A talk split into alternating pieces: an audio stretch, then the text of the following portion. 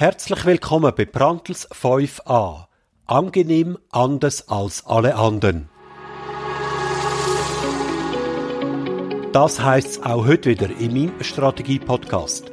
In dem Podcast, wo ich mit erfolgreichen Unternehmern über die Einzigartigkeit von ihren IT- und Softwareunternehmen diskutiere. Zu deiner Inspiration und als Motivation für die eigene Arbeit am Unternehmen. Mein Name ist Urs Brandl. Ich bin Strategieprofi. Seit über einem Jahrzehnt kreiere ich zukunftssichere und gesund wachsende Unternehmen und begleite ihre Unternehmerinnen und Unternehmer bei der Nachfolge und beim Firmenverkauf. Home Sweet Home. Copit, unser Podcast-Sponsor, zaubert heimerige Cloud-Umgebungen für ihre Software. Apps, die mit Copit in die Cloud einziehen, performen, fühlen sich sicher und geniessen jede Menge Komfort. Copit schafft Cloud ohne Grenzen auf AWS. Informiere sich jetzt auf unserer Homepage copit.ch. Heute ist Freitag, der 30. Juni 2023. Ich habe das allererste Mal in meinem 5a-Podcast eine Unternehmerin zu Gast. Und zwar Elisabeth Meyer. Sie ist Mitgründerin und CEO von der Firma Karakun. Gleichzeitig ist sie auch seit gut einem Jahr Kolumnistin bei Inside IT und schreibt dort ihre eigene Kolumne mit dem Titel Soko Meier. In dem Sinn ist sie eigentlich eine Kollegin von mir. Ich schreibe dort auch eine Kolumne. Karakun ist ein Individual-Software-Entwicklungsunternehmen, Schwerpunkt Open Source Java. Äh, Karakun entwickelt aber auch eigene Produkte, da werden wir sicher dann einiges darüber hören. Das Unternehmen hat einen Kununu-Score von 4,9 ist im März 2018 gegründet worden, also gut fünf Jahre alt mittlerweile und zählt 65 Mitarbeiter am Hauptsitz in Basel, zusätzlich in Dortmund, Stuttgart und noch in Mumbai in Indien. Guten Morgen, Elisabeth. Äh, ich freue mich sehr, dich heute äh, in meinem Podcast zu haben. Bitte stell dich doch gerade mal selber vor. Ja, Guten Morgen, Urs. Also erstmal vielen Dank dafür, dass ich äh, an dem Podcast teilnehmen kann. Das finde ich total aufregend, interessant und äh, ja, ich stelle mich sehr, sehr gern vor. Also ich bin Elisabeth Meyer. Ich bin von Haus aus Informatikerin und auch mhm. Computerlinguistin. Das klingt so leicht exotisch, würde ich mal sagen. Aber das liegt am Studium. Ich habe in Stuttgart studiert und da muss man dann immer ein Nebenfach studieren, wenn man Informatik ja. studiert. Und da wurde das bei mir die äh, Computerlinguistik. Ja, und wenn ich, wenn ich da vielleicht so noch ein bisschen näher aus oder mehr aushole soll, äh, genau, ich habe äh, Informatik und Computerlinguistik nicht nur äh, studiert, sondern ich habe immer in der Schnittstelle zwischen diese zwei äh, Disziplinen eigentlich äh, gearbeitet oder lang an der Schnittstelle gearbeitet. Jawohl, ja. Ich habe äh, während dem Studium einen Schwerpunkt vertieft auf, auf künstliche Intelligenz. Das war in der frühe Aha. 80er unglaublich exotisch. Da war künstliche okay, Intelligenz ja. was ganz anderes, als es, als es heute ist. Und mhm. äh, wenn man dann in 1987 dann die Uni abschließt, dann ist es so, dass man da noch gar nicht so schrecklich viele Optionen hat auf dem Arbeitsmarkt. Also da war mhm. eigentlich so eine Beschäftigung in der Forschung fast schon vorprogrammiert. Es sei denn, mhm, ja. verlässt das äh, Gebiet komplett. Und das mhm. habe ich dann auch gemacht. Ich war dann äh, gut zehn Jahre in der Forschung äh, mit einem mhm. ziemlich starken Anwendungsfokus und da dann immer an der Schnittstelle zwischen Informatik und Computerlinguistik. Konkret habe ich dann lang gearbeitet an der Spracherkennung, an, an maschineller Übersetzung, an automatischer Generierung von Texte, noch mit anderen mhm. Mitteln, äh, ebenso mhm. wie es es damals gab. Und habe dann nach längerer Zeit dann mit einer Promotion abgeschlossen. Das heißt, äh, du weißt ziemlich genau, was im ChatGPT passiert, oder? Ja, ich ja, ich weiß es äh, ziemlich genau, was passiert, wobei sich die Methode natürlich sehr geändert haben seit, seit der mhm. Zeit, aber ich verfolge das mit großem mhm. Interesse. Ich habe auch noch lang dann mhm. später auch industriell im Bereich Machine Translation gearbeitet und aus mhm. der Ecke kommt es im, im Wesentlichen, also die, die Resultate, die man erarbeitet hat im Bereich Machine Translation, das ist quasi unter der Haube ganz ähnlich zu was okay. man jetzt sieht. Mhm. Wie ist denn weitergegangen in deiner Berufskarriere nach diesem quasi Forschungsstart? Ja, das ging an und für sich so weiter, dass ich, äh, dass dann irgendwann klar war, dass ich das mit der Promotion abschließen würde. Und da stand, äh, stand ich an dieser mhm. Weggabelung, äh, mache ich eine akademische Karriere oder verlasse ich die, die Forschung? Und, mhm. und dann kam mir auch so ein, so ein Zufall zu Hilfe, nämlich, dass ich die Möglichkeit hatte, mich bei der äh, damals beim Bankverein äh, zu bewerben. Da hat mhm. man jemanden gesucht für den Bereich äh, für ein Team namens IT Camp damals und es hat sich beschäftigt so ein bisschen mit Anwendungsforschung, würde ich jetzt mal im weitesten Sinne sagen im, mhm. im Bankverein.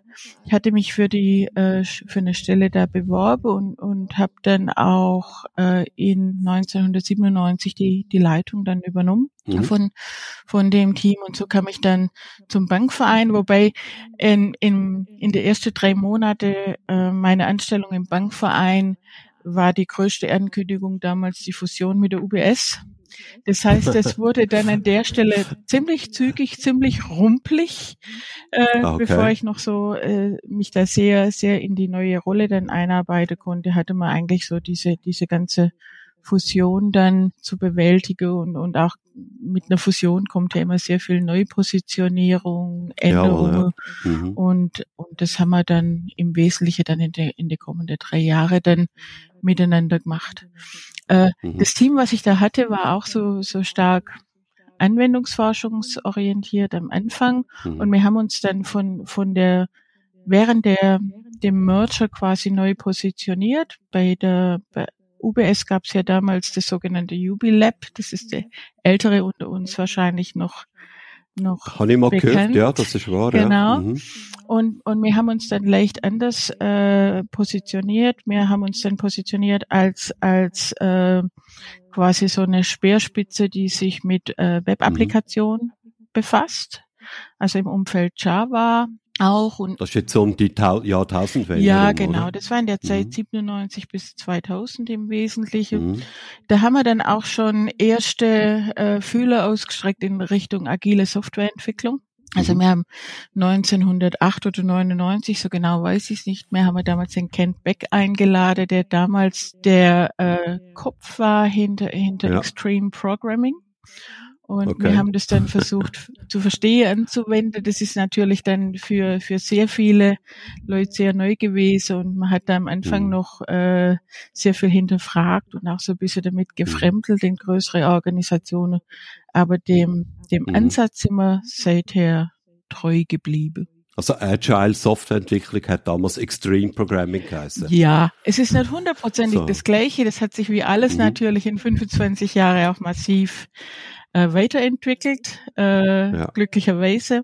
Aber das mhm. war quasi so so die die Keimzelle. Das das Agile Manifesto mhm. gab's aber damals schon. Ja. Na? Ja, okay. Genau.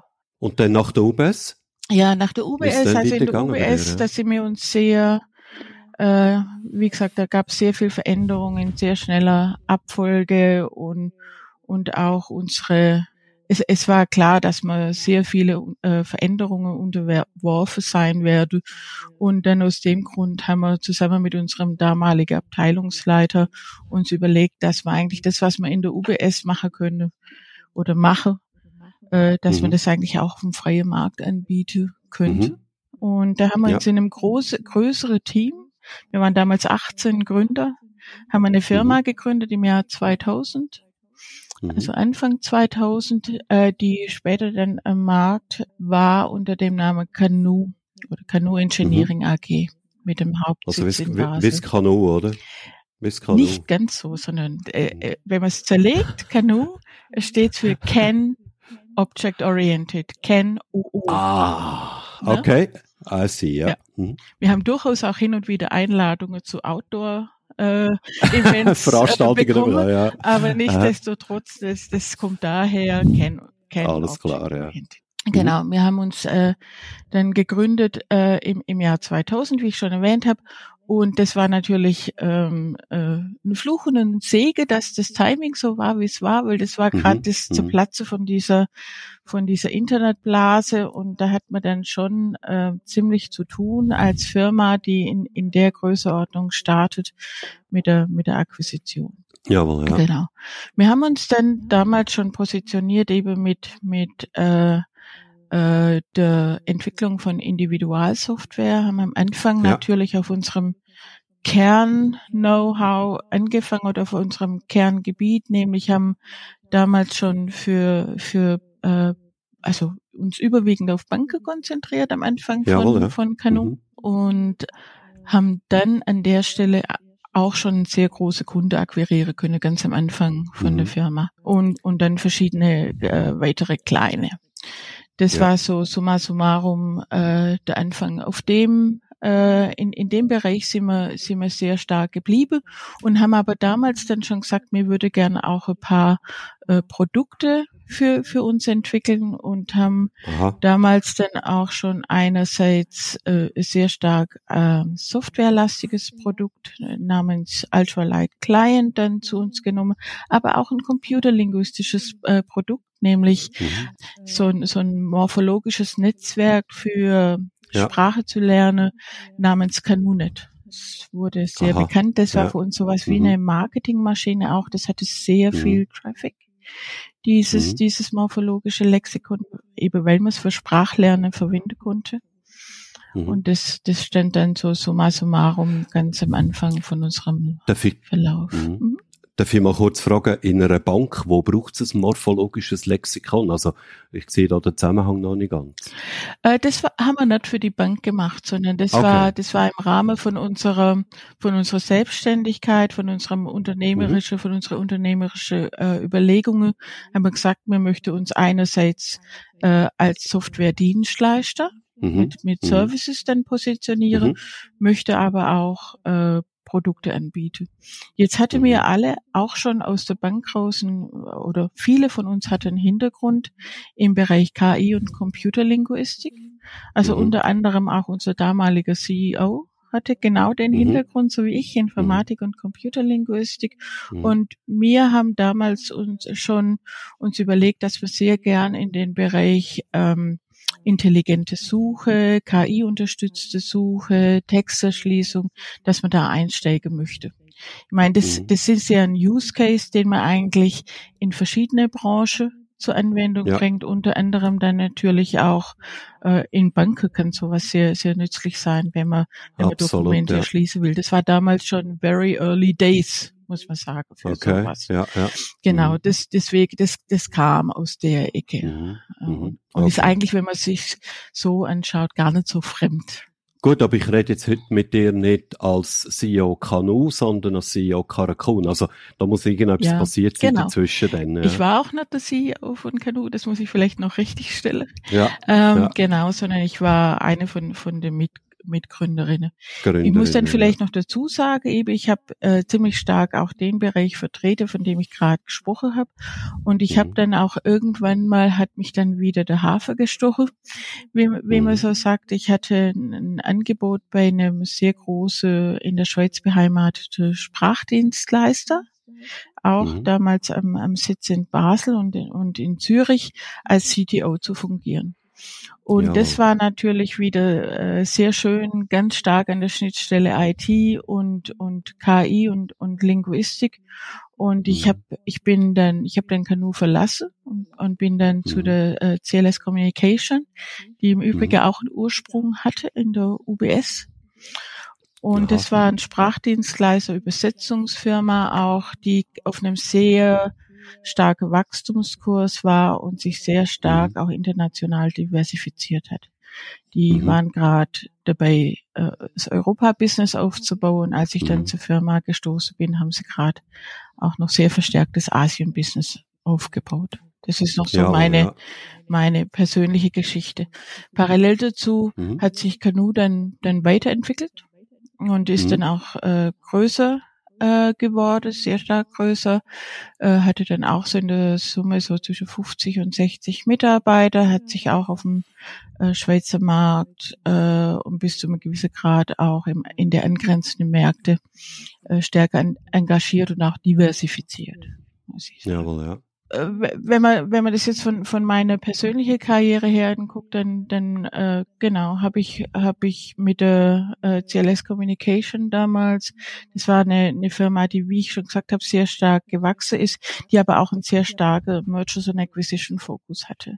Das heißt, mhm. wir haben mhm. viele äh, verwandte Firmen gekauft, unter anderem den Marktführer in Kanada, den Marktführer in Dänemark, haben die Firma äh, zu uns genommen und, und dann mhm. äh, integriert. Die mhm. Firma wurde dann, ist dann selber in den Markt gegangen in, in 2015 und wurde dann an den Weltmarktführer verkauft. Da mhm. habe ich dann noch die Integration, die IT-technische Integration in den, in den äh, Weltmarktführer besorgt. Mhm. Also ich war der CTO von der CLS Communication, muss ich noch sagen. Und als das dann abgeschlossen war, da war dann ein großer Brocke erledigt. Und zu dem Zeitpunkt, und jetzt kommt die Loop back, äh, haben mhm. sich auch bei, bei der Canoe Veränderungen äh, ergeben gehabt, äh, nämlich mhm. die, die, das Kernteam von, von Canoe von früher hat sich dann überlegt, ob sie, die, die inzwischen auch verkauft worden waren, ob sie sich nochmal neu firmieren, sich nochmal neu auf ihren mhm. Markekern fokussieren und mhm. haben eigentlich so wieder ihre Tuppen gesammelt. Und in okay. dem Zusammenhang äh, bin ich dann auch wieder zu, zu der ehemaligen Kollegin gestoßen, genauso wie andere auch, die inzwischen auch nicht mhm. mehr bei, bei Canoe waren. Und wir haben dann nochmal in 2018 neu gegründet unter dem mhm. Namen äh, Karakun. Das heißt, womit okay. man es jetzt zu tun hat, ist im Prinzip mit äh, Kollegen, die die zwar in einer vier, fünf Jahre alte Firma miteinander arbeitet, die aber schon bis rein in die späte 90er äh, Zusammenarbeitserfahrung haben. Karakun, ähm, was heißt das? Woher kommt der Name? Karakun heißt erstmal nichts. Als wir gegründet haben, wie, wie immer, da hat man natürlich, äh, steht man unter dem Druck, einen, einen Name zu, zu finden, äh, das schnell und dann aber auch eine Domäne zu finden, die noch nicht belegt ist. Und man unterschätzt das oft, was für ein mhm. Aufwand das ist. Und wir haben dann Abende und Nächteweise so, so Wortfetze zusammengebaut und äh, uns hm. überlegt, was dann. Also Entschuldigung, Elisabeth, als Linguistik oder Computerlinguistik müsste das ja perfekt beherrscht haben, oder? Auf eine Art, ja. Das ist einerseits, ja. Äh, kann man den Teil natürlich perfekt beherrschen, dann muss das Ding dann aber auch noch mehrheitsfähig sein. Ne? Es okay. muss noch was klingen. Mhm. Und, äh, und das heißt, wir haben immer so, so Kandidaten mhm. zusammengestoppelt, haben dann abgestimmt, mhm. für wen klingt was. Und dann kam irgendjemand mit Karakun um die Ecke und sagte dann, das mhm. hat ja auch, das klingt ja auch nach Raccoon, nach Waschbär im Prinzip. Man kann damit was verbinden. Nichtsdestotrotz als Marke hat sich der, der Waschbär dann nicht wirklich durchgerettet. Wir haben den noch mhm. auf einer von unseren Subdomains haben wir noch drauf. Mhm. Aber im mhm. Prinzip ist Karakun steht jetzt erstmal per se, ist ein Kunstwort. Das ist von dem her auch praktisch. Oder? Ja, genau. Wahrscheinlich, ja. ja. Was macht Karakun genau? Also wenn du uns mal könntest, kurz schildern, was macht ihr bei Karakun? Was sind solche, sag mal, Kerngeschäftsgebiete? Ja, also was wir machen, ist erstmal Individualsoftware. Also, mhm. also wenn man es ganz einfach sagen will, ist, wir, wir bauen Software. Punkt. Mhm. Das mhm. ist unsere, unsere Message. Und äh, mhm. wir haben uns spezialisiert auf, auf Individualsoftware. Das heißt, Individualsoftware ist in unserem Verständnis äh, Software, die man nicht von der Stange kaufen kann. Ja, Entweder ja. weil man so viele spezielle Anforderungen hat, die man mit Software von der mhm. Stange ohne sehr viele Aufwände und Änderungen gar nicht machen kann. Oder weil man aus einer Nische kommt, wo sowieso Standardsoftware gar nicht erst gibt. Also das mhm. sind, das sind diese mhm. zwei Felder. Jetzt hat man das vorher vielleicht schon so, so ein bisschen gehört, aber wir sind sehr, sehr stark der Community und der, dem Open Source Gedanke verhaftet. Also wir sind in mhm. dieser Agile Community sehr stark unterwegs, die ja auch sehr stark aus dem Open Source äh, Feld kommt. Mhm. Das mhm. ist unser sehr, sehr starkes Anliegen. Das heißt, wir versuchen immer äh, wo, wo möglich und, und wo passend natürlich Open Source Ansätze einzusetzen und auf ihnen aufzubauen. Andererseits mhm. ist es aber auch so, dass natürlich unsere Kunden, wenn die eine bestehende Infrastruktur haben, dass man oder ein Technologiestack, den sie, den sie für sich definiert haben, dass wir den natürlich auch genauso bedienen können. Also wir haben da sehr, sehr breites äh, Wissen, was, was die Technologiestacks von unseren Kunde angeht. Des Weiteren sind wir, und es wird einen dann nicht mehr wundern, natürlich schwerpunktmäßig im Bereich Webentwicklung, Java und, und andere Web, Webansätze unterwegs. Und das ist so jetzt mhm. mal, mal äh, im großen Ganze dann unser Fokus. Kannst du vielleicht ähm, mal beispielhaft ein, zwei so Projekte, beziehungsweise was ihr denn genau gemacht habt? Meine Individualsoftware ist ein breites Feld. Du hast vorher gesagt, äh, eben dort, wo es noch nichts gibt, oder man ist irgendwo in einer Nische, wo es definitiv gar keine Standardsoftware gibt. Was machen die denn dort als Beispiel? Was ja. müssen wir uns da vorstellen? Also äh, ich kann vielleicht mal ein paar Beispiele nennen. Also typischerweise sind wir jetzt auch sehr stark im, im Versicherungsbereich unterwegs. Mhm. Und im Versicherungsbereich, da gibt es dann natürlich Anwendungen, die, die so im, in den Portalbereich fallen. Also wenn man zum Beispiel für, für die Endkunde ein neues Portal schreiben muss, zum Beispiel, sei es für, für ein Versicherungsangebot, Lebensversicherung oder sei das für, wenn man Versicherung mhm. abschließt für, für einen bestimmten mhm. Fall, für Fahrräder oder was auch immer. Da braucht es dann neue Lösungen und Prozesse ja. dahinter. Da, mhm. da stoßt man dann oft entweder zu Teams dazu oder mache dann auch schlüsselfertige äh, Lösungen. Dann äh, sind wir aber auch in andere äh, Bereiche unterwegs, die dann sehr individuell gestrickt sind. Wir haben ein paar äh, Startups auch schon äh, unterstützt, die von der Seed-Phase dann mhm. bis hin zur, zur, zu mehrere Finanzierungsrunde ein verlässlicher technischer Supplier brauche, der innovative mhm. Ansätze mhm. mit ihnen zusammen umsetzt und auch wächst und es dann auch aushält, dass man mhm. als als ähm, äh, Startup dann immer durch so Wellebewegungen geht, äh, wo man wo man sehr schnell neue Sachen bauen muss, die vielleicht in einem, Terri äh, in einem Territory sind, wo man vorher noch gar nicht so war.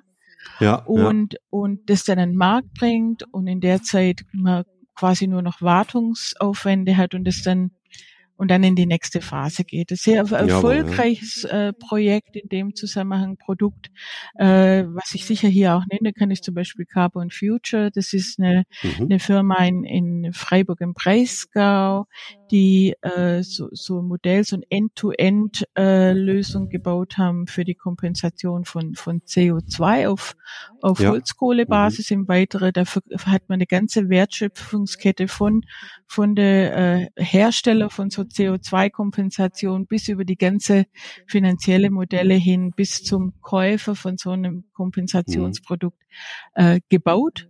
Und da haben wir sie mhm. eigentlich äh, äh, bis jetzt eigentlich relativ nahtlos unterstützt. Also solche Sachen, das ist vielleicht mehr auf der exotischen Seite, aber das, Absolut, das, das ist so ein, mhm. so ein Vertreter von dieser zweiten Klasse, wo ich gesagt habe, eine Nische, mhm. In die man dann eintritt. Wie, wie, wie findet ihr denn eure Kunden oder wie kommen die Kunden zu euch?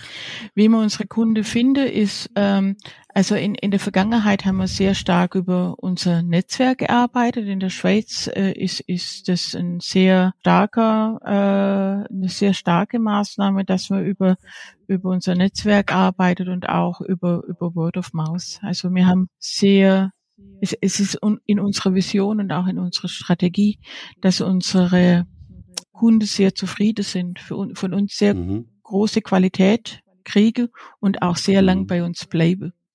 Und, mhm. und das ist de facto auch so. Und unsere mhm. Kunden dienen sehr, sehr gern als Referenz. Also die, die trage auch gern mal vor, wenn man sie drum bittet, die äh, mhm. äh, gebe dann entsprechend äh, Referenzen dann auch okay. ab. Und das funktioniert auf die Art und Weise sehr gut.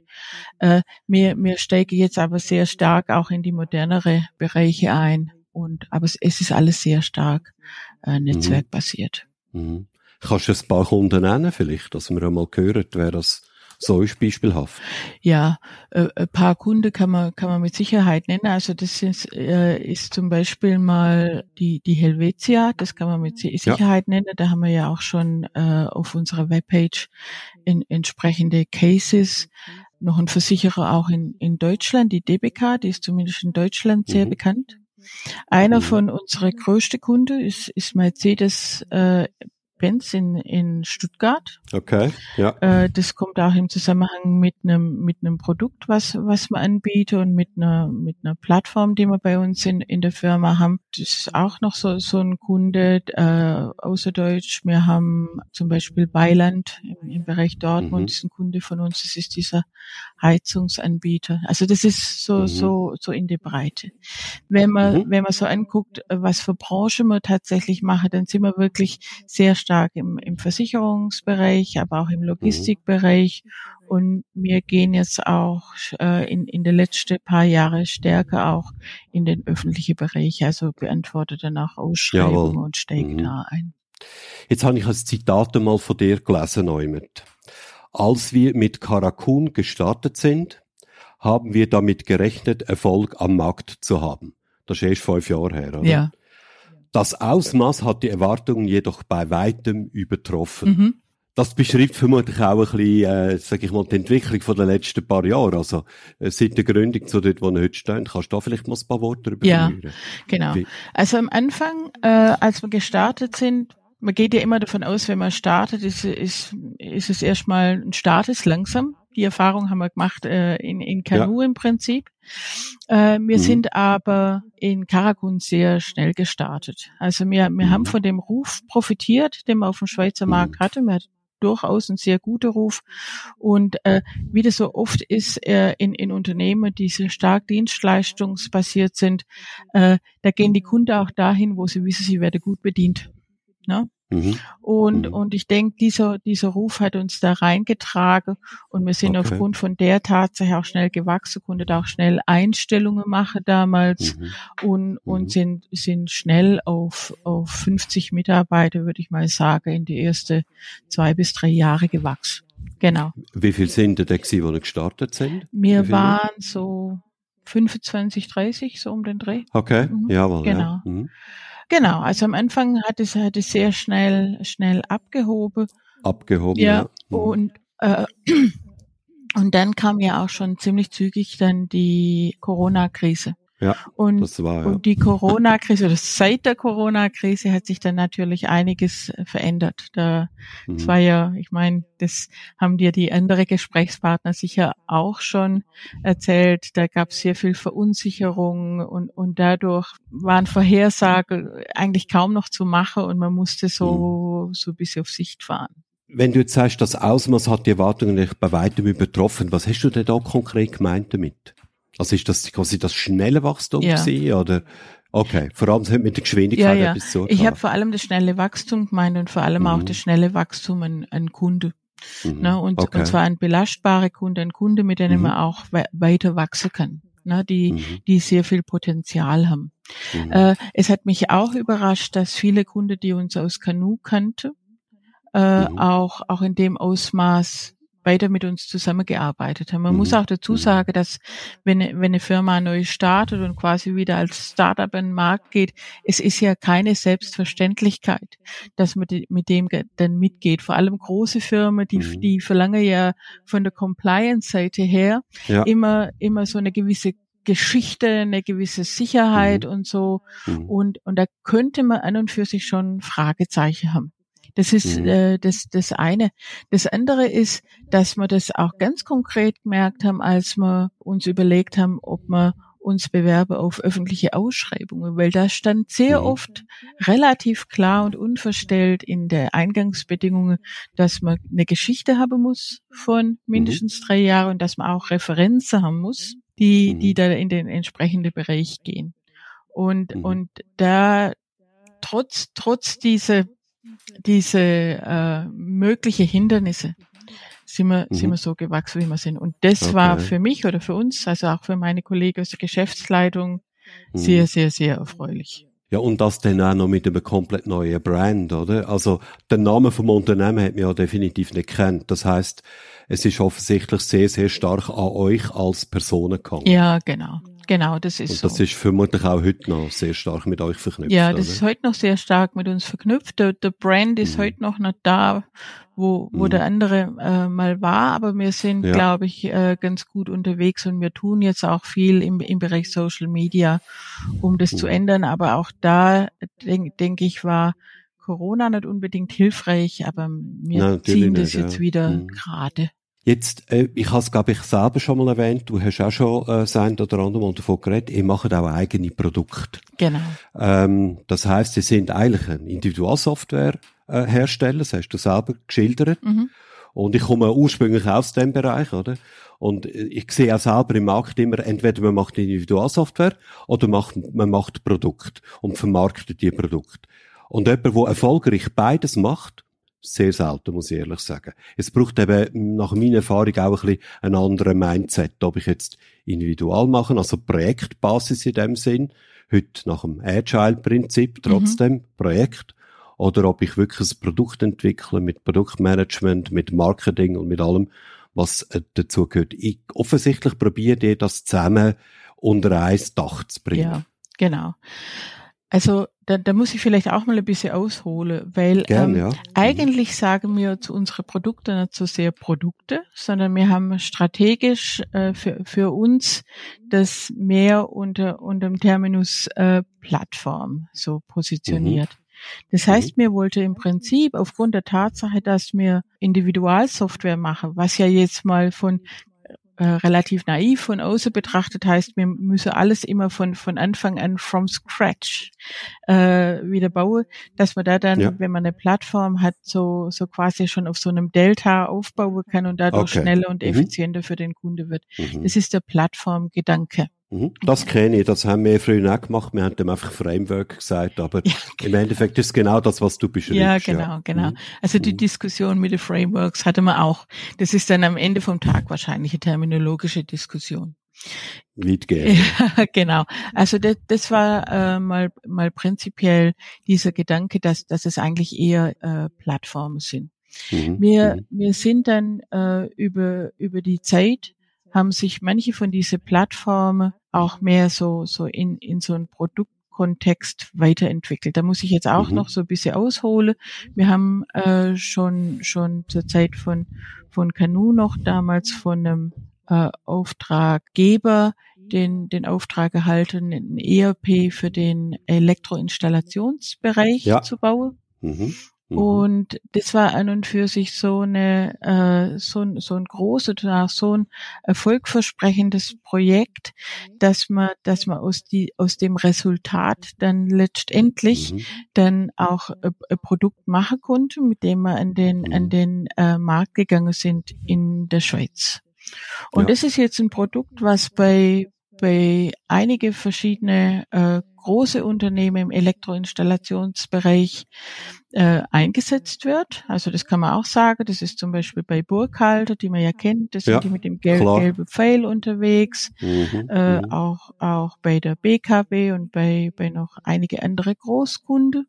Dann aber auch bei bei relativ viele kleine Elektroinstallationsfirmen, mhm. wie es ja in der Schweiz mhm. auch zahlreich gibt. Also den, mhm. den Markt deckt man da ab und das hat, das ist jetzt keine Plattform mehr, sondern das ist jetzt Das ist das Produkt, Produkt, das ist das klassische genau, Produkt. Genau. Ja, genau. Also das hat sich da weiterentwickelt. Entschuldigung die Entscheidung, dass er aus dem ein Produkt machen, das ist erst nachträglich gefallen. Also, wo im Prinzip für den Kunden das schon entwickelt hat. Das, das ist im, im, im Laufe von, von dieser okay. äh, Entwicklung schon gefallen. Mhm. Da war das schon absehbar, mhm. dass es so, so eine gewisse Normkraft hat, ne, ja. äh, und, Aha, und auch, okay. ein, auch ein gewisses Potenzial, ne. Mhm. Also es ist da ja, frage mich, ja. Da frage ich mich jetzt aber gleich, ähm, also ERP für Elektroinstallateure, oder sagen wir mal ERP, wo geeignet sind einigermaßen für Elektroinstallateure, hat es garantiert schon gegeben, oder? Also was, was haben die da können anders machen, was andere nicht schon mal ja, realisiert haben? Das hat es mit Sicherheit schon gegeben, aber der Kunde, für den wir das damals gemacht haben, der hat einige Anforderungen gehabt, die über das hinausgegangen mhm. sind, was was man Markt ge gefunden hat. Das muss man dazu sagen. Und, und gleichzeitig war das ja auch für uns eine, eine ziemlich große Chance, äh, ein Produkt zu entwickeln entlang von, von dem Kunde oder von Kunde Requirements. Mhm. Und wenn, wenn man jetzt von so einem Kund, Großkunde spricht im Elektroinstallationsbereich, dann ist es ja typischerweise nicht so, so eine Firma aus einem Guss, sondern der hat ja unterschiedliche Elektroinstallationsuntereinheiten, die, die in ganze ja Strauß an Anforderungen haben. Das heißt, man kann hier ganz mhm. viele Requirements äh, abdecken und dadurch auch äh, Produkt, was was äh, eine gewisse, wie soll ich sagen, gute Chance hat am Markt, weil es für viele Requirements ähm, eine Lösung sein kann. Aber es ist, kann man heute sagen, eine klassische Branchenlösung. Es ist eine klassische Branchenlösung, ganz genau. Das mhm. ist so. Okay, also wir sind immer noch beim Thema eigene Produkte beziehungsweise Plattformen. Genau. Ich habe auch gelesen bei euch auf der Webseite, ihr schreibt noch immer, dass ihr 10 bis 15 Prozent von eurem Jahresumsatz für die Entwicklung eben von Produkt beziehungsweise Plattformen investieren. Das ist doch eine rechte äh, Grössenordnung, ja? Ja, das ist eine, eine rechte Größenordnung. Das ist aber auch eine strategische Entscheidung bei uns. Aha. Weil, Erklär uns das einmal. Genau, ja. genau. Ich denke, wenn man so, so im Markt ist, wie, wie mir, also wir sind nicht klein, wir können aber auch zu, zu den größeren große Player, die viele hundert Entwickler haben. Da, da muss man erstens gucken, dass man äh, Teamgröße hat, mit denen man auch groß, große, attraktive äh, Projekte stimmen kann. Mhm. Und gleichzeitig muss man aber auch immer, immer Sorge tragen, dass man Kontinuität gewährleisten kann. Und mhm. wie mhm. äh, kann man Kontinuität gewährleisten, vor allem was den Finanzfluss angeht? Man, mhm. man Projekte und das Softwareentwicklungsbusiness sind eigentlich von der Tendenz her, genau, so einmal genau. Sache. Ja, äh, richtig, ja. Es sei denn, man hat die Möglichkeit natürlich, äh, Wartungsverträge abzuschließen, mhm. mhm. Weiterentwicklungsprojekte äh, dann entsprechend äh, eine Folgebeauftragung zu bekommen. Das heißt so ein kontinuierlicher Revenue Stream. Wie macht man das? Indem genau, man ja. Qualität mhm. liefert, mhm. indem man gutes Personal hat und mit dem Kunde bereit ist, einerseits in eine Partnerschaft reinzuwachsen, mit dem Kunde mhm. zu wachsen, aber den mhm. Kunde auch begleiten zu können, weil der hat es ja auch, was du gerade so angedeutet hattest, diese, diese Wellenbewegungen. Wellenbewegungen. Ja. Mhm. Das ist das mhm. eine. Dann eine mhm. andere Quelle für quasi äh, Recurring Revenue, wenn wir jetzt mal das äh, englische Wort bemühe, sind natürlich auch Softwareprodukte und, und äh, äh, über, wo man, wo man über Lizenzen eine gewisse Sicherheit dann auch kriegt. Absolut. Genau. Ja. Und deswegen haben wir gesagt, wir müssen, wir müssen einfach so eine, so eine gewisse, so eine gewisse Basis haben mhm. für, für äh, Solidität, also über, über so mhm. Recurring Revenues, Wartung, mhm. Lizenz, Pflege, Weiterentwicklung und, und darauf dann quasi die, die Projekte draufsatteln. Mhm. Und deswegen haben wir schon, schon seit wir zusammenarbeiten, eigentlich die Produkt- oder Plattformstrategie, wenn man so will, immer bei uns als Teil von unserem Ansatz. Interessant. Mhm. Ähm, ich hatte zwar, oder wir haben darüber geredet und ich hatte versprochen, ich frage nicht nach irgendwelchen Zahlen, aber jetzt interessiert mich trotzdem eine Zahl in diesem Zusammenhang. äh, vielleicht weißt du die nicht exakt, aber einfach so grössenordnungsmäßig.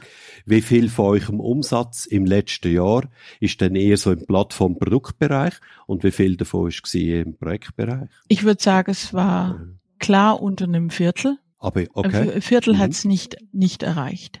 Mhm. Ähm, mhm. genau. Aber immerhin, also immerhin unter 25, so um, irgendwo um die 20 und zwischen 20 und 25 Prozent. Nein, nein, das ist nicht ganz so. Das, das könnte ich jetzt nicht sagen, so um die 20 bestenfalls so. Okay. Genau. Mhm. Ja. Aber immerhin, also äh, das ist, würde ich sagen, für das Unternehmen, wo primär mal auf Individualsoftware ausgerichtet ist, das ist schon recht mhm. ja. Größe. Und dazu sind wir erst fünf Jahre alt. Also, mein, bis das Produkt mal wirklich zum Laufen kommt und dann auch tatsächlich ja. signifikant Revenue generiert, da vergehen ja ein paar Jahre. Ja, genau. Also so eine Software, genau, genau. das passiert ja nicht einfach über Nacht, ja. ja. Eine Frage vielleicht zu eurer Organisation.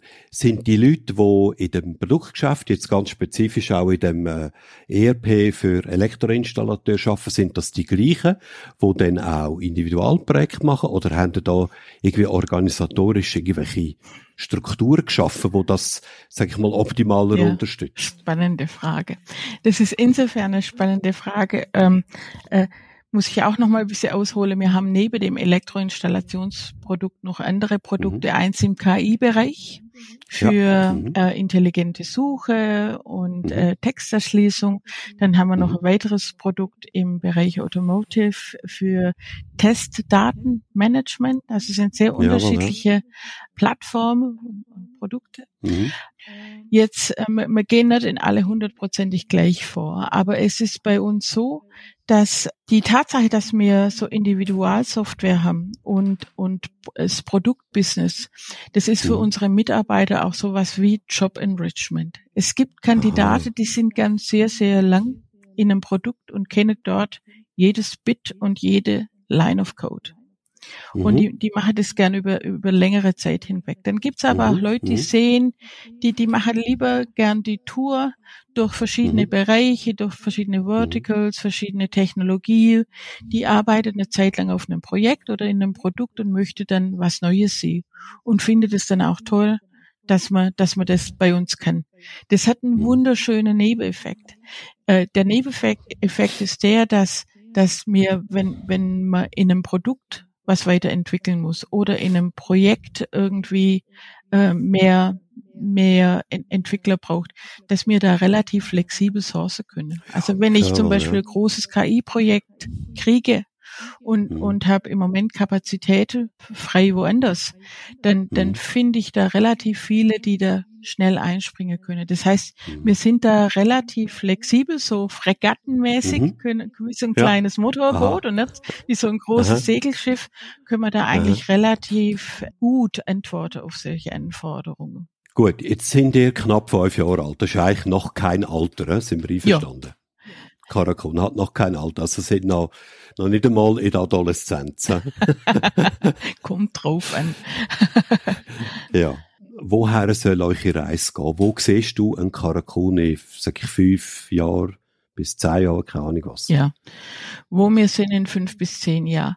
Es, es sind zwei Sachen. Also, ähm, Erstens ist es so, dass wir mindestens zwei von unseren Produkte und Plattformen an einer Stelle sind, wo wir jetzt hoffen, dass wir sehr viel mehr Business generieren. Mhm. Das ist äh, die Plattform namens äh, Exonox im, im Testdatenmanagement und auch mhm. unsere Hibu-Plattform im, im Bereich KI und, und intelligente Suche, Texterschließung. Mhm.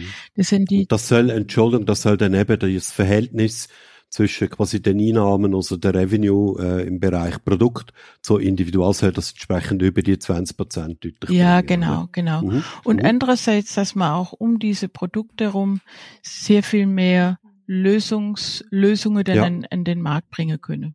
Ne? Also ja, uns geht es mhm. nicht nur um die Produkte, sondern auch um unsere Lösungskompetenz mit diese Produkte im Kern, mhm. Mhm. um, um das anbieten zu können dass man da mhm. stärker Fuß fasse. Und das ist genauso, wie ja. du das gesagt hast. Sowas macht man nicht einfach so mit der Brechstange in drei Jahre, sondern mhm. sowas hat eine bestimmte Zeit. Absolut, und während ja. der Zeit schreibt, machen wir aber immer noch das Individualsoftware-Business. Dafür sind wir auch bekannt. Da haben wir auch bis jetzt mhm. sehr gut abgeliefert. Mhm. Und, und auch da möchte man wachsen. Genau. Das ist der Teil. Das andere ist, mhm. dass man natürlich dann noch in der Branche diversifizieren, wie ich vorhin schon erwähnt habe, versuchen wir auch im öffentlichen Bereich noch ein bisschen besser Fuß zu fassen. Da haben wir auch mit einige Rahmenverträge schon ganz gute Fortschritte gemacht. Ja, wir, wir haben einen mhm. Rahmenvertrag bei einem Kanton gewonnen, äh, dem wir, an dem wir jetzt schon zwei Jahre arbeiten. Wir haben einen, mhm. vor kurzem einen Rahmenvertrag beim Bund gewonnen, größere. Mhm. Also da sind wir mhm. mit, mit einigem dabei, das mhm. möchten wir dann noch mhm. äh, auch ausbauen und, mhm. und verstetigen. Was man sagen kann, was man nicht tun möchte, ist so, so einfach zu sagen, wir, wir setzen uns eine Zielmarke, wir möchten im, mhm. in fünf Jahren 200 Leute sein. So funktionieren ja. wir nicht. Äh, sondern, sondern wir möchten an und für sich gucke, welche Bereiche stelle sich als gute, tragfähige und vor allem nachhaltige Bereiche raus. Und dann noch ein ganz mhm. wichtiger Punkt, über den wir noch gar nicht geredet haben. Ja, Unsere bitte. Mitarbeiter sind uns unheimlich wichtig. Und mir möchte auch, dass man nach Möglichkeit auch in fünf Jahren noch eine Firma sind, wo die Mitarbeiter findet, wir, wir machen hier unheimlich interessante Projekte. Wir mhm. sind hier innovativ unterwegs. Ich kann mich hier mhm. verwirklichen. Ich kann mhm. hier auch Inhalte schaffen, die ich zum Teil auch selber mit einbringe. Und dadurch haben wir, haben wir, also das ist was, was uns sehr wichtig ist. Und, und wenn mhm. das jetzt nicht einhergeht mit einem rasanten numerischen Wachstum auf der mhm. Mitarbeiterseite, mhm. dann macht uns das nichts aus. Wir möchten einfach nachhaltig sein, sicher, wir möchten nach wie vor am Markt sein mit interessante Inhalte und Kunden, die auch für uns brennen. Das heißt, in fünf Jahren ist Karakun vielleicht 100 Mitarbeiter groß, vielleicht ist sie 150 Mitarbeiter groß, vielleicht ist sie 80 Mitarbeiter groß, vielleicht ist sie 250 Mitarbeiter groß. Du weißt es nicht. Und es spielt ehrlich gesagt auch nicht so eine große Rolle. Genau. Es sind genau. eher die qualitativen Aspekte, wo du jetzt alle erwähnt hast, die wollen ihr hochhalten, die verfolgen genau. und das genau. ist eigentlich euch Ziel. Uns ist oder? wichtig, was mhm. wir sein wollen und was wir in mhm. ein paar Jahren ja. noch sind, okay. äh, mehr als mhm. wie viele und immer noch einen Konuno-Score von 4,9 haben, oder? Ja, genau, genau. Das wusste ich im Übrigen gar nicht. Also vielen Dank für die Info. Ehrlich? Nein, nein. Ich, ja, bitte. Ja. Äh, in, insofern, das freut mich ja sehr. Ja, also 4,9 ist schon bereits überirdisch gut. Ja. Also theoretisch wäre 5 das Beste, aber das ist nicht realisierbar, ja, genau. logischerweise. Und der Durchschnitt, der Durchschnitt bei IT-Unternehmen jetzt auf dieser Plattform, einfach auf dieser Plattform, das ist äh, ja in ganz Dach, ist bei 3,8 oder 3,9. Also du siehst, da ist schon ein gewaltiger Gap dazwischen. Ja, ja, genau. Das ist, das ist nicht schlecht. Also. Ja, das ist definitiv das wirklich sehr. sehr gut, ja. Und das wahrscheinlich anscheinend, nachdem du das nicht einmal gewusst hast, ohne dass er das gross managt. Das passiert einfach. Das wäre jetzt übertrieben zu sagen, dass das einfach passiert. Also einfach. Die Leute, ihr tönt, ihr tönt das, ich kenne solche, die tun das ganz gezielt managen, oder? Ja. Die tun ihre Mitarbeiter immer wieder darauf aufmerksam machen, machen doch dort eine Bewertung, weil je mehr du hast, umso repräsentativer ist das logischerweise, ja. ja. Vielleicht wählen sie auch spezifisch die aus, wo sie wissen, dass dann die Bewertung besser wird, also wo aktiv sich darum kümmern.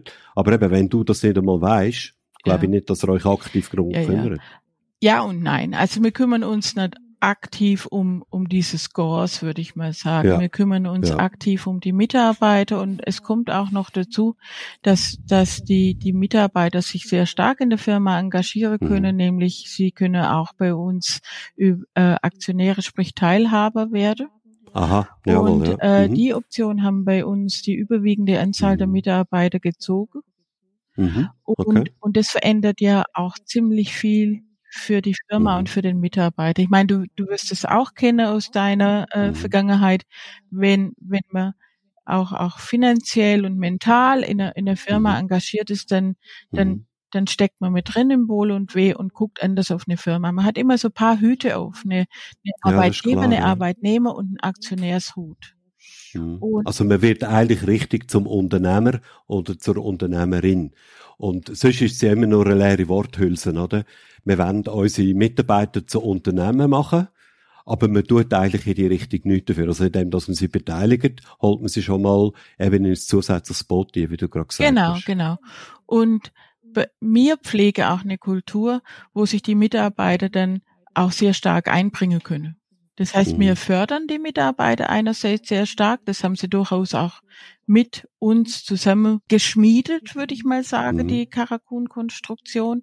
Also mhm. für uns sind Weiterbildung, äh, Mitarbeit bei Innovationsprojekte, Community-Engagement, Zusammenarbeit mit Universitäten, das ist uns alles sehr wichtig, mhm. dass sie sich mhm. da engagieren können und dass sie, dass sie auch immer einen Eindruck haben, sie sind sie, sie machen was, was ihnen Spaß macht und sie mhm. kommen in ihrem, in ihrer Entwicklung, wie auch immer die sein mag, weiter. Also mhm. Ähm, in, in, in große Unternehmen gibt's ja so diese klare Karriereleiter. So, so voll ja, ja. immer überraschungsfrei mhm. so, ne? überraschungsfrei ist gut, ja.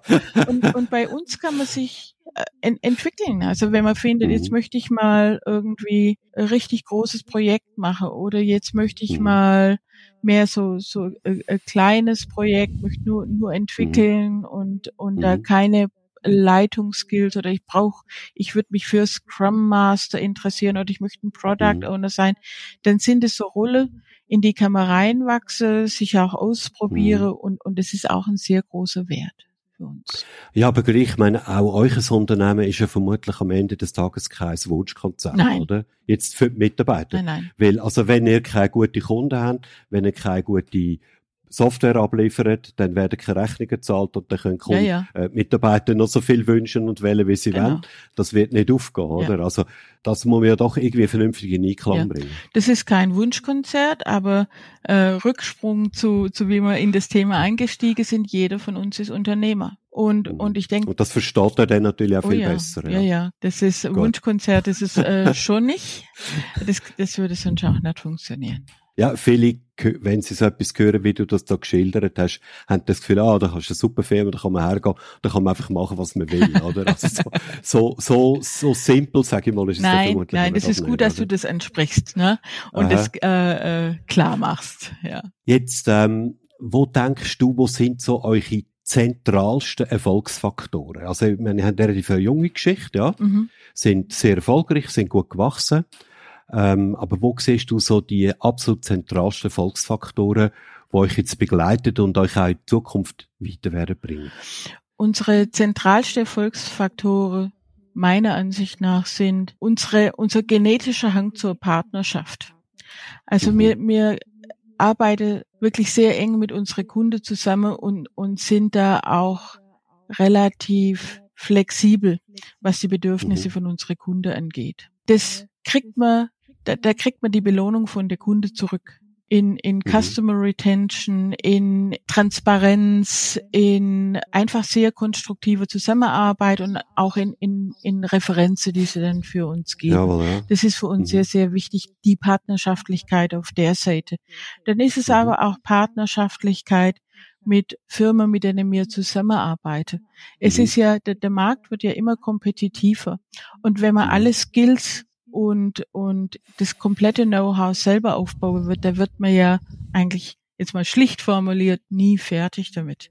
Mhm. Das heißt, wir, wir verstärken uns an unsere Rente dann natürlich auch mit Partnern, die man so auf unserer mhm. Webpage nicht mhm. findet, aber wir haben sehr gute mhm. Beziehungen auch durchaus mhm. mit Firmen, die so ähnlich gestrickt sind wie mir. Aber manchmal ja. ist es besser, sich zusammenzuschließen und miteinander zu arbeiten, als gegeneinander zu arbeiten. Vor allem, wenn man in bestimmte Bereiche die kritische Masse mhm. nicht hat. Und auch mhm. da pflege wir sehr, sehr gute Partnerschaft. Und es bringt uns auch sehr viel weiter, wenn man sich gegenseitig in, in, in so einer Größe, bei Firmen von ähnlicher Größe, dann, mhm. dann immer weiterhilft. Weißt du, was mir jetzt so der Kopf geht, ja. Elisabeth? Ähm, ich habe jetzt verstanden, dass ein Großteil oder sagen wir mal der Nukleus von Karakon sind äh, Leute, wo du und ihr alle zusammen bei der UBS tätig sind irgendwann einmal. Mhm. Das ist jetzt für mich das Gegenteil, also so in meiner Vorstellungswelt zumindest ist das Bankenumfeld für mich das Gegenteil von miteinander kooperieren, zusammenarbeiten oder eben Open Source Gedanken. Jetzt finde ich es einfach hochinteressant. Nicht, bin ich da falsch gewickelt? ich weiß es nicht. Aber mach du mal fertig noch. also haben die das dort gelernt? Oder das würde jetzt meine Sicht auf Banken völlig verändern, ehrlich gesagt. Ich, ich muss wirklich sagen, ähm, man, man hat davon gelernt, also aus, aus so Erfahrungen lernt man mhm. im Prinzip immer, was man, was man gern macht und was man nicht gern macht und was man kann und was man mhm. nicht gut kann. Mhm. Wir, wir haben, wir sind nach wie vor im, im Bankenbereich unterwegs und mhm. arbeite auch sehr, sehr gern im, im Bankenbereich, äh, nämlich mit diesen Erfahrungen, die wir gemacht haben.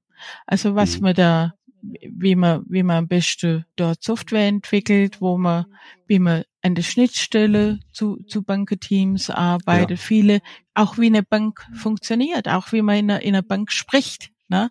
Mhm. Also insofern, ja, klar, ja. das, das ist mhm. da natürlich so das Gegenteil. Andererseits ist es auch so, dass auch Großunternehmen durchaus sehr stark im Open Source Bereich engagiert sind. Mhm. Also wenn man die ganze, mhm. den ganze Technologie-Stack anguckt, das ist ja, ja, ziemlich durchzogen von, von Open Source Technologie.